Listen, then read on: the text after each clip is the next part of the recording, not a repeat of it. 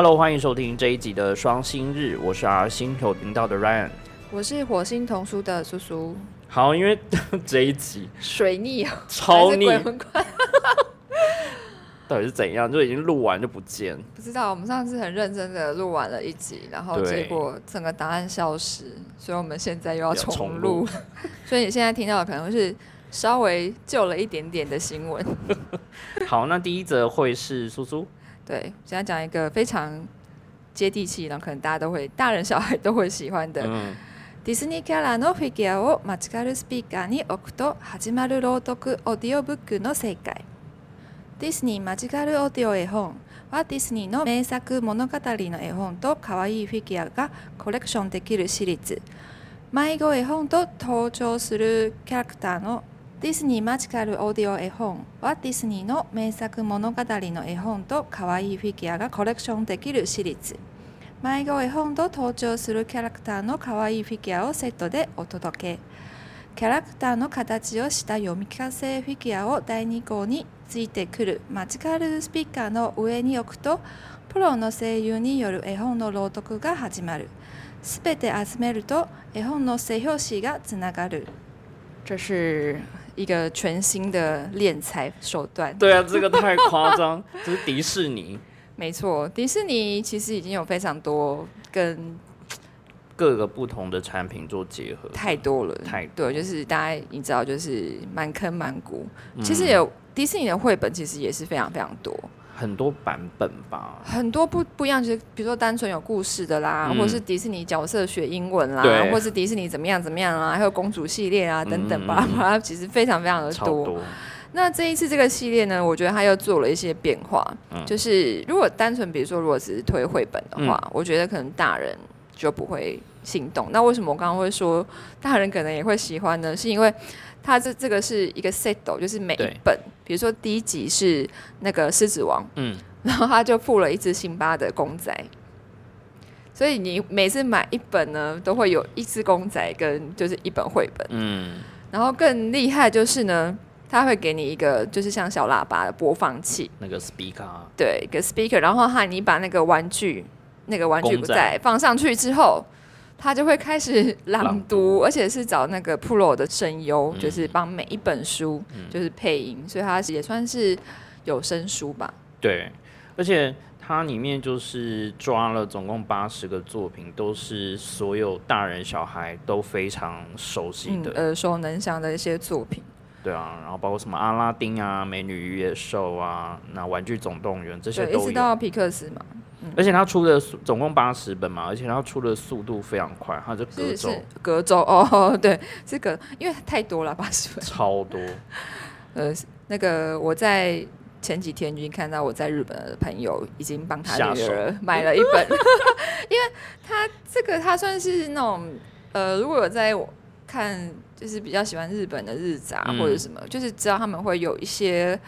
企划，像嗯之前我有就是看过木敏鲁鲁米的。然后跟那个丽莎跟卡斯伯的，嗯然后还有彼得兔的，然后它就是很像杂志这样子，一起就是出一个东西，嗯然后你就要把它全部集满。一开始会买吧，一开始我真的会买，我其实第一 Lisa 本跟卡斯伯那个买了好几个，那它其实都是盘子，是餐具哦，那后来有用吗？没有卖掉了。不是因为它，如果你真的要全部收集完，你家里必须非常大哎、因为你要摆这么多。可是如果你整个摆出来，是真的非常的壮观。因为它还有像这个就是还有 A home，然后公仔虽然很小，但是八十只收起来其实空间也不然后他一开始都会骗，就是让你上当的手段，就是他第一本会特别的便宜，像这个创刊号才两百九，日币哦，两百九日币，对。所以就是你会得到一本绘本，嗯哎、两百九日币差不多是不到一百块台币吧。大概八九十块而已。那它就是会有绘本跟公仔嘛，然后但是第二期第二集才会有那个 speaker，speaker，对然后就变成九百九日币。对，然后接下来三第三集又恢复原价，所以其实前三期就一定会大热卖啊，羊套杀。绝对会秒杀。对我我朋友有跟我抱怨了啊，他他对，然后因为我因为他就是其实他有点无奈，因为？因为他小孩比较想要《鬼灭之刃》，然后 他就但是他想说，可是这个幼稚园的年纪的小朋友应该是要看一些迪士尼，是然，结果现在竟然都被《鬼灭之刃》洗脑。对，他就只好就是想说啊，不然就买一下给小朋友看，先买，先买，先买。对，我觉得我，可是说不定我的话，我会想要挑着买耶。挑着买。哎，不对啊，那如果我之后买的话，我第二集没有买，是不是就没有 speaker？对啊，而且它的那个书背是做成是，可以连贯，它是有一张图，对，所以你少了一本，少了一本就就接不不起来了，哎，好狠啊！这个比那个台湾出的《哈利波特》那个要感觉是吸引人很多。哎，可是哈利波特那才八哎七本而已啊，嗯，哎，我不知道但这个有八十，八十本买到崩溃，超壮观的啊、因为你买完就是所有迪士尼世界都收集完了。而且他们我觉得日本也是会很爱搞一些这种有的没的，比如说如果你直接订购，嗯，就是在网络上，就是不是单本单本零售的话，你就就是直接买，比如说创刊号到第十嗯号，你就直接跟他们订，他就会送你一个展示台。那这样子他就可以放公仔。对，就是不是只有书架而已。然后公仔，我觉得其实收集玩具的人通常应该是很困扰的，就是空间空间就是摆那个展示的空间这样，然后他就帮你做好一个展示台，嗯，而且还有两层。因为我觉得这个绘本还蛮厉害的地方是，除了它是用科技嘛，就是小 speaker，虽然说现在可能有各种，比如说播放声音的，嗯呃，工具，比如说有的是扫 QR code，然后有的是透过什么网站等等，但它这个是直接放公仔上去，对其实就是你带出去这个就是一个小一个乐趣，就很像我咚就开了一个开关，而且它不用网路。不用，对啊，因为其实你说扫 QR code，我现在蛮多有声书都是就是我附一个 QR code 给你。很干扰。就是你，比如说你读到哪边，然后你还要扫 QR code 听声音这件事情，我觉得就是它就是多了一个动作，而且我常常就是因为我手机是没有吃到饱，读不到。所以我就不会想要在外面，嗯，就是没有没有 WiFi 的环境下，然后嗯去播放那个 YouTube 的影片。而且这么小的小朋友，这个如果有 speaker，他是自己可以在那边放着就自己听。没错，没错如果你是要用扫 QR code，你就非得要跟大人的手机。对，没错。所以他也可以带出去，比如在车上啊，嗯嗯或是嗯就是出去玩的时候，嗯然后你就可以咚，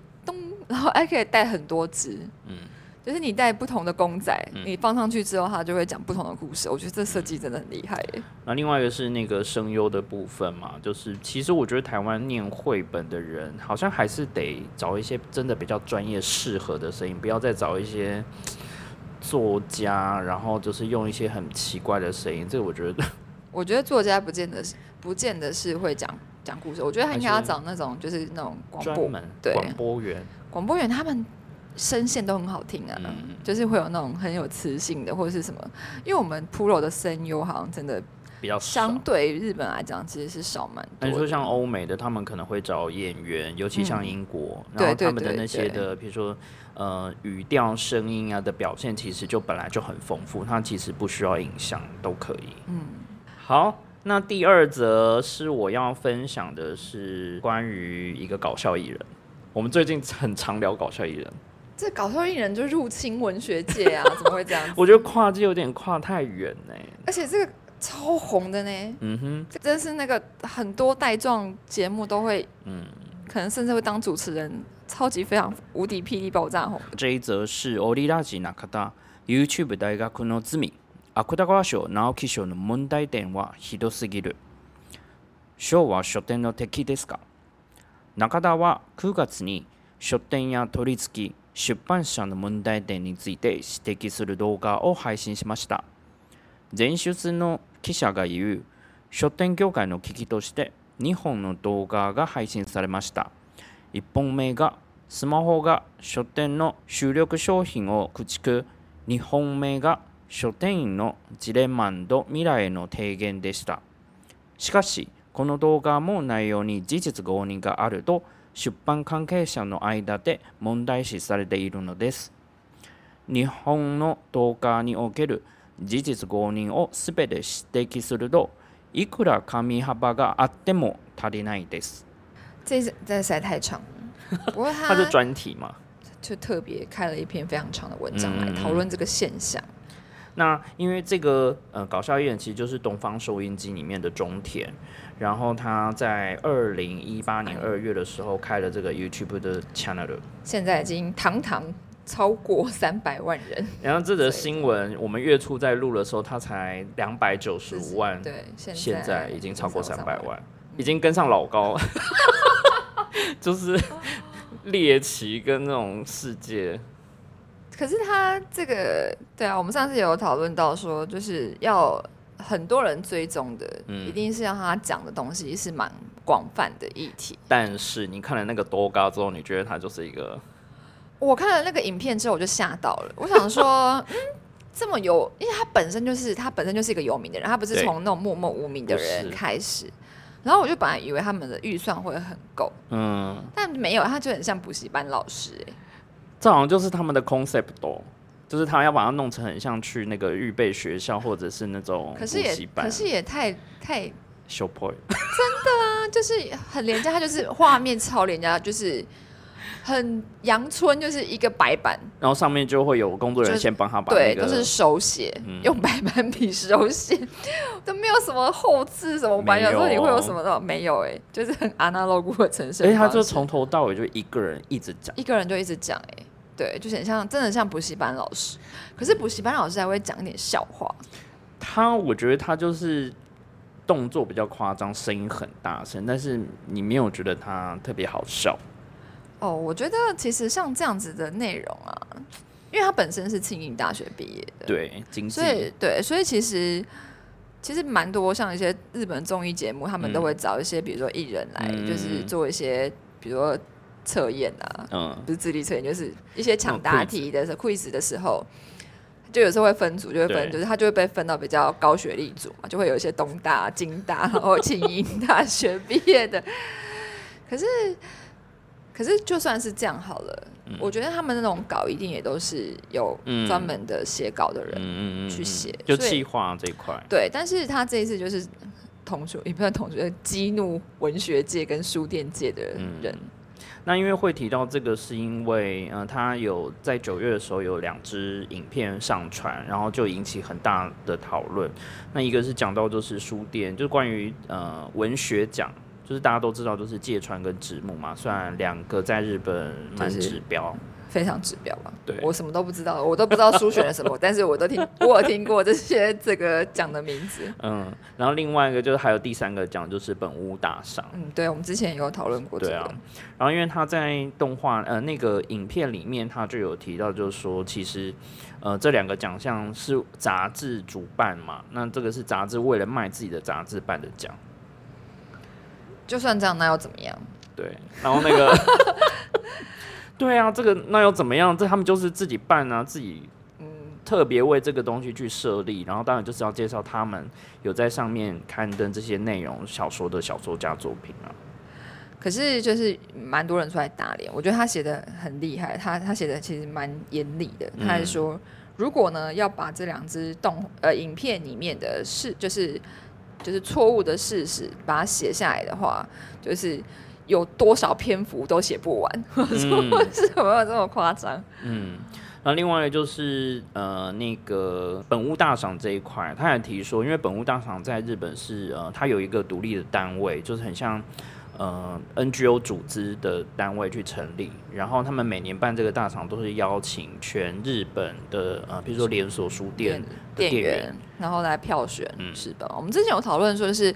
芥川直木就是比较像是文学家或者是研究者一些，就是的小圈圈里面讨论出来，可能它的内容就会比较高深，嗯。不是比较高深，就是比较难，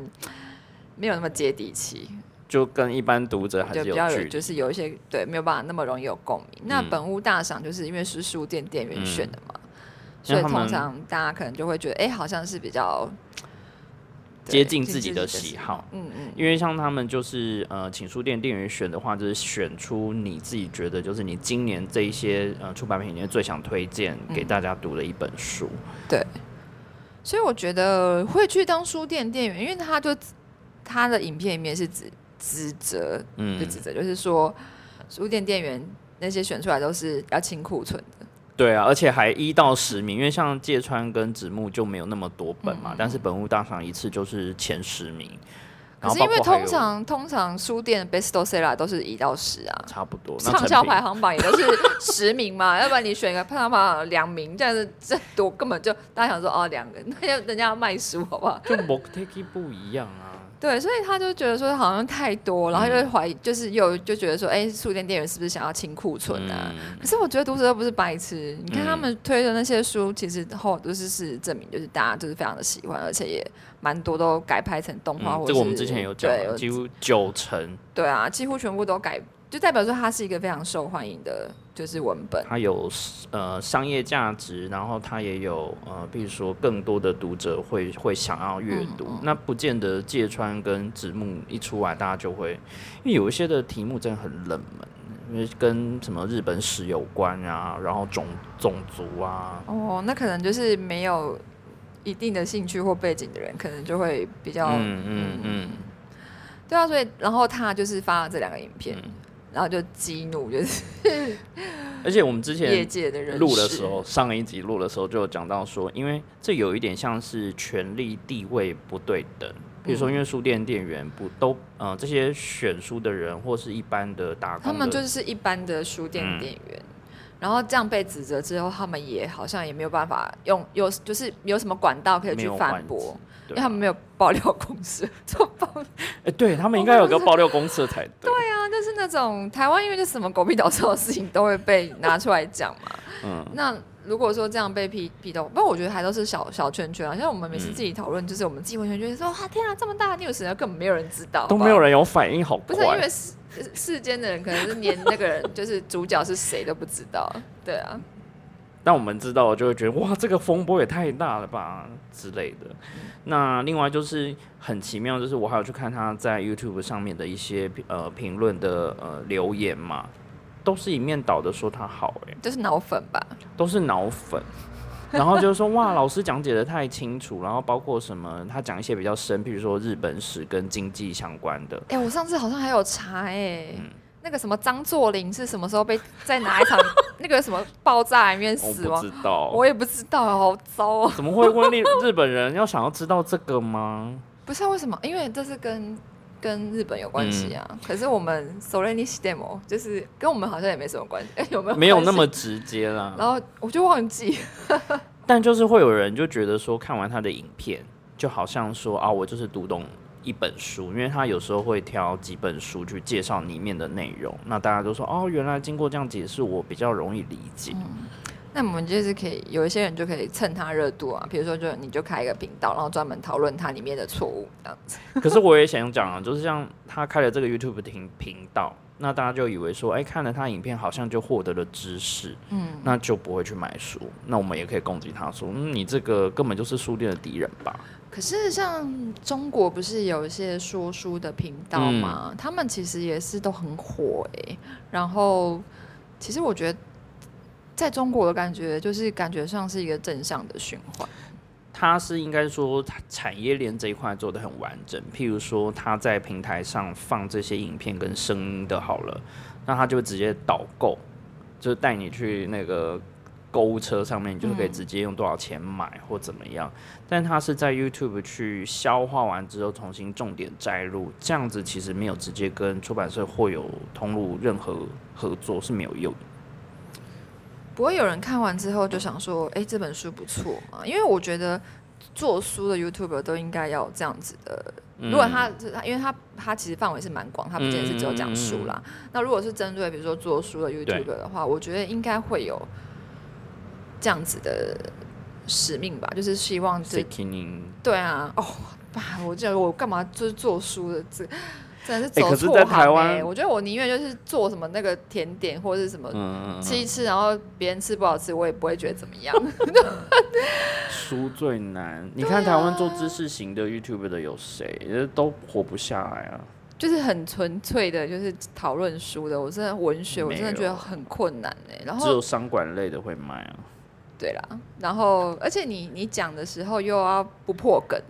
有时候你不破梗，然后你怎么讨论？如果是那种实用书的话，我跟你说很。难很难，你不破梗这件事情真的太难。像我们，讲绘本，我们也是啊，每次都说什么哦，有什么之前讲那个什么著作权法，问题是你介绍绘本的时候，你只给他看个封面，你介绍个鬼啊，人家不看到里面的内容图，你怎么介绍啊？就想说有些关键字要讲还是不要讲，那有的一讲就是破梗，对，所以这就很难。尤其是小说，很多结局，对，因为小说我觉得它是跟绘本又不太一样，绘本我觉得我可全部讲完是 OK，、嗯因为可能大家就是反正你自己看也是很快就可以结束，嗯。但是小说它其实是要花很长一段时间去铺陈啊，嗯。去酝酿啊，然后你一个一个破梗之后，他可能就觉得啊。就是没有看的那个心情。那绘本我觉得比较多是大家会想要知道它是什么主题，嗯，对。那你知道这个主题之后，大家就会觉得说，哎、那我可能对这个主题有兴趣，或是嗯我对这个结结局我觉得很棒，或是我很有很有 feel，然后我听了我觉得很感动，然后我可能就会去买。反正绘本也是很快就可以看完的，就是另外一种文类这样子。对啊，所以我觉得，嗯，应该是我们的产业有点就是本身就是一个很很就是贫穷的循环，就是而且上上游是出版社也很穷，所以我们也赚不到钱，就是一直在贫穷的，就是就是打转吗轮回。对，那我觉得他另外一个，我觉得这个做法不见得是一个最好，虽然它可以吸引很多三百万人在看，其实它效果还蛮好，可是它最后还是没有回馈到作者跟出版社身上，这件事情就不会是一个正向，因为你看出版社可能给他一本书，或是说他他有讲说他一开始他很早以前是不爱看书，他说是为了做了这个之后，所以他就会很常去书店买书，然后慢慢开始理解哦，为什么大家会喜欢看书，就是有这种很是狗屁的理由。哦、但你就是消化用人家的东西，但你又没有回馈给人家，呃你又靠这个赚钱。你看三百万人次的话，你看点阅他就可以抽多少钱？他不用去上节目、哎，也是欸，他还之后如果说电视台要找他做这个节目，直接就是转移。没错，哎、你这样说也是。不过，因为我们讲述都没有达到那种效果啊、所以我们还不是目前就是 so c o m a 有看改点呢，莫言，完全没有想到那个，想说啊，分给作者自己都就是 我们有。抽到什么十十趴吗？对好，下一则也是叔叔，SNS でも割ったい人テレビ東京発の赤ちゃん向け番組「シナプッシュ」の公式絵本「みんなでシナプッシュ」中版決定。シナプッシュはテレビ東京市立で毎週月から金曜朝7時35分からえー8時までに放送されている民放発の0歳から2歳児向け番組です。その番組を元にした絵本「みんなでシナプシュ」が今年の7月に発売。発売直後からお子さんが絵本に夢中になる様子が SMS で投稿されるなど大きな話話題となりこの度重版が決定いたしました。哦，这则新闻虽然嗯，刚刚是发生什么事？了？这个其实阿卡讲，他说零到二岁的一个、呃婴儿婴幼儿就是节目电视节目，就是专为零岁到二岁左右的小朋友制作的内容节目。就其实之前蛮多，可能大家知道的话，通常是 NHK。对，对，因为 NHK 它算是晨间，这算是官方，嗯，嗯。算是半官方，嗯，嗯。官方。然后他这边是特别强调说，他是 Telebi Tokyo，就是民营，对，它是民营的，它是民营的第一个，就是专门针对零到二岁的小宝宝的一个婴幼儿电视节目。然后，因为其实还蛮受欢迎，它是每每天呢，哎，每天几乎是从礼拜一到礼拜五早上七点三十五分到八点大概就是二十五分钟左右。嗯，它可能就会很小，就是蛮多个小单元这样。然后呃，因为它这个电视节目，然后它就是做了一个绘本，今年七月的时候就是上市，然后因为非常的受到好评，然后因为现在那种比如说 IG 啊，或者 Facebook 啊等等，Twitter 呃，日本应该是用 Twitter 啊、t w i t t e r 或 IG。然后可能大家就会拍自己小朋友，就是看这本书就啊，就是可能反应非常好的那个样子，就放到网络上。所以后来就是马上十月，哎是九月是不是？哎对，九月七月发卖，然后九月就就是再重版版出来嗯然后因为现在嗯、还蛮多人就是不建议说那么小的小朋友应该不要让他看电视节目，或者是接近比如说三 C 产品或用手机。但这个节目好像反过来，他并不是这么认为。我觉得他们日本人在做这些东西的时候，其实真的是蛮经过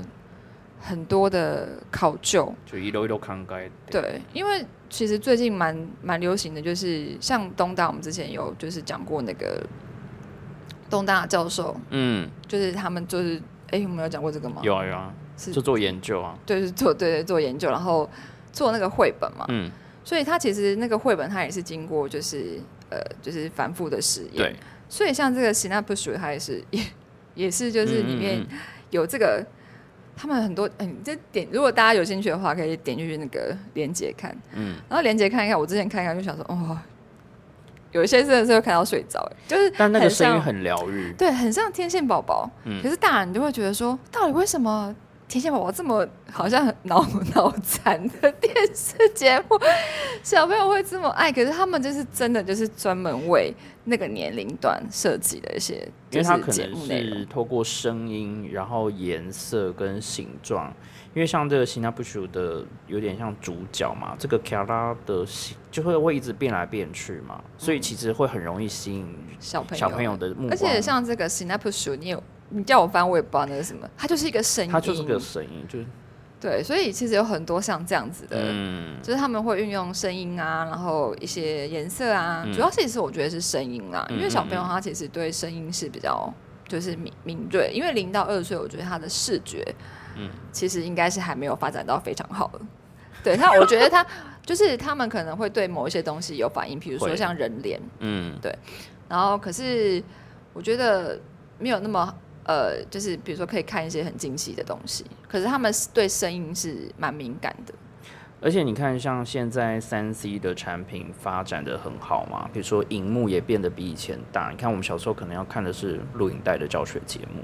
然后现在他们可能声音啊，或是平面电视这种，就比如说四 K 超高级，所以它其实可以看的效果又更好。嗯，我觉得这个除了这个电视节目本身我觉得很有趣之外，就是呃，而且是针对零到嗯两岁的小朋友，因为我觉得我们台湾目前还没有办法做到这样子，嗯因为我们台湾比如说某某啊，或者是东森啊，嗯我觉得还算是幼儿，他没有到还没有到那么小。婴儿，对、嗯他可能就是上幼稚园两三岁的，可是可以开始唱唱跳跳，嗯重点是我觉得那些歌都很难听，我到底是为什么？就要讲到那些儿童音乐的部分。嗯。那像我最近刚好，因为我明天要去一个演讲，然后我就去查了童谣，嗯。呃，因为我明天要讲的是鬼，关于欧巴 K 跟欧尼，就是就是妖魔鬼怪的。然后我就之前其实我在日本的时候，我就有听过一些关于这些妖魔鬼怪的童谣，嗯有一点点像虎姑婆，那虎姑婆其实听起来没有那么可爱，嗯虎姑婆基本上还是一个恐吓小朋友的，对对对，这世界上各地都有恐吓小朋友的嗯童谣，但是他们都是那种是重新创作。嗯然后我本来就是以为说，哎、是，而且他们还有是手指谣哦，是可以带动作那一种。嗯嗯，然后我就想说，这个东西到底是从哪里来？而且还有绘本。就是这个是怎么样结合跟发展？对，然后我就想说，哎、因为我就是有买了一些绘本啊，嗯然后我就觉得这绘本怎么看起来这么奇怪？因为他后来才发现他是他写五大 no 以后，他写歌的绘本，然后我想说，哦，那那是有歌吗搭吗？配的，然后我再去 Google 就发现，哎、真的有。然后就我就想说，嗯，这到底是我爸就以为哦，他可能就是一个传承下来的一个手指谣，因为像我们收很多歌，其实我们是不知道它的创作者是谁。嗯然后我想说，哦，那就是这样子。然后我最近在做功课的时候才发现，原来他就是从 N NHK 出来的。哦，原来是从那边、啊。，对，就是 NHK 那个叫做《o g a s a n 都一秀，就是和妈妈一起。嗯这个节目好像是从一九五五七年还是反正就是这么老。很久很久，对，很久之前。然后他们就是就是一个儿童音乐节目，嗯所以它就会有很多，就是他们就会一直有创新的嗯歌。然后因为那个他唱出来之后，然后就是会被大家就是因为大家都很喜欢嘛，嗯然后所有幼稚园全部都会用，所以他就变成了一个大家就是幼稚园老师你必须，而且还有是那种幼稚园老师考试检定，就是什么那种保护节必指定选曲这样子。然后我就想说啊，是，对，就想说很像是变成像是大家那种就是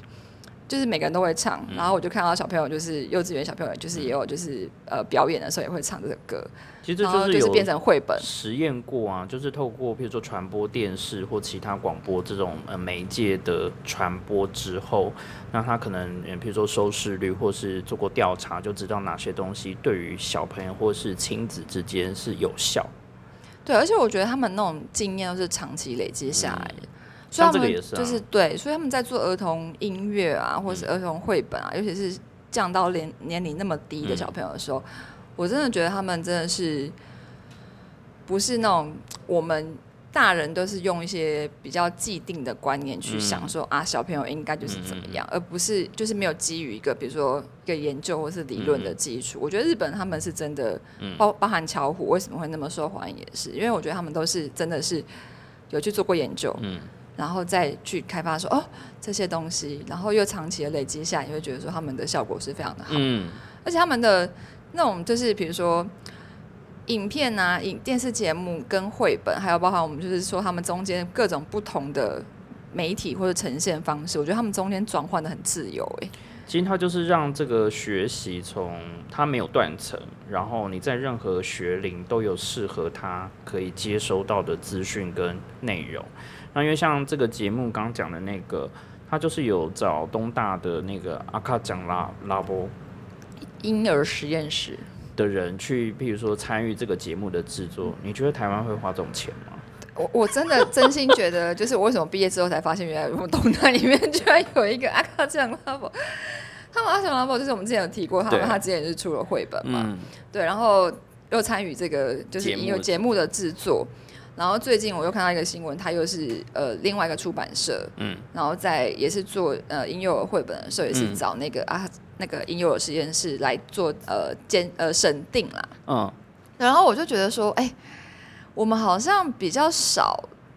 就是如果我们是做科普的话，科普可能就会找专家，就是专家来审定。像这种，可是你们说婴幼儿发展这种东西，没有，就是画家自己画一画。诶，很多就会说啊，那我因为我自己有生小孩，有带小孩，然后我嗯有经验，所以我可能可以参与，然后就做了节目，就这样。嗯，那你们有什么比较 o n 的 QG 或者是谁，然后去讲说哦，你可能在影像里面要放什么讯息，跟他有什么东西，其实可能会帮助刺激他哪一个部分的发展，这些应该都是有关的、嗯，但我觉得他们蛮厉害，就是因为我们通常比较多是从文本，然后再转到其他就是影音的产品。嗯，可他们就有点是逆向，就是哦，因为电视有点像迪士尼那样，比如他开始先有动画，然后先有节目，然后再去变成绘本，嗯变成纸本嗯嗯嗯，嗯。从对三 D 变成二 D 这样。嗯，然后我就觉得这个我们在台湾，我们好像没有、欸没有看过这样子而且他现在还透过 YouTube 那个呃 YouTube 嘛，嗯。然后会放这些影片，然后短短就是几个月就超超过两万人，我都觉得那些台湾有些 YouTube 可以不用做，你做这个搞不好其实还比较有内容性，可能留存下来。因为他说还蛮多爸爸妈妈就是新手爸妈会透过这个去，这有点像是学习对对对对对，我觉得这个还蛮有趣的了。而且是民营，哎，就等于说你没有政府或是官方公家单位的介入，你比较容易去发展你想做的事情。好，那所以今天呢，我们就是分享这几则还蛮有趣，跟绘本有关，然后包括就说延续之前有讲到那个阿卡讲的拉波对。这件事，怎么觉得好像日本有越来越多人就是开始加入绘本的制作？嗯这个我们会下集再讨论。希望我们这一集呢不要再消失了。我觉得影像这一块啊，就是你透过 YouTube 或其他媒介去做这种教育，然后延伸，比如说发展到 A Home 这一块，我觉得这个是现在很注目的一个话题。好了，我们看看台湾会不会有这样子的案例出现喽。好，那今天就这样喽，拜拜拜拜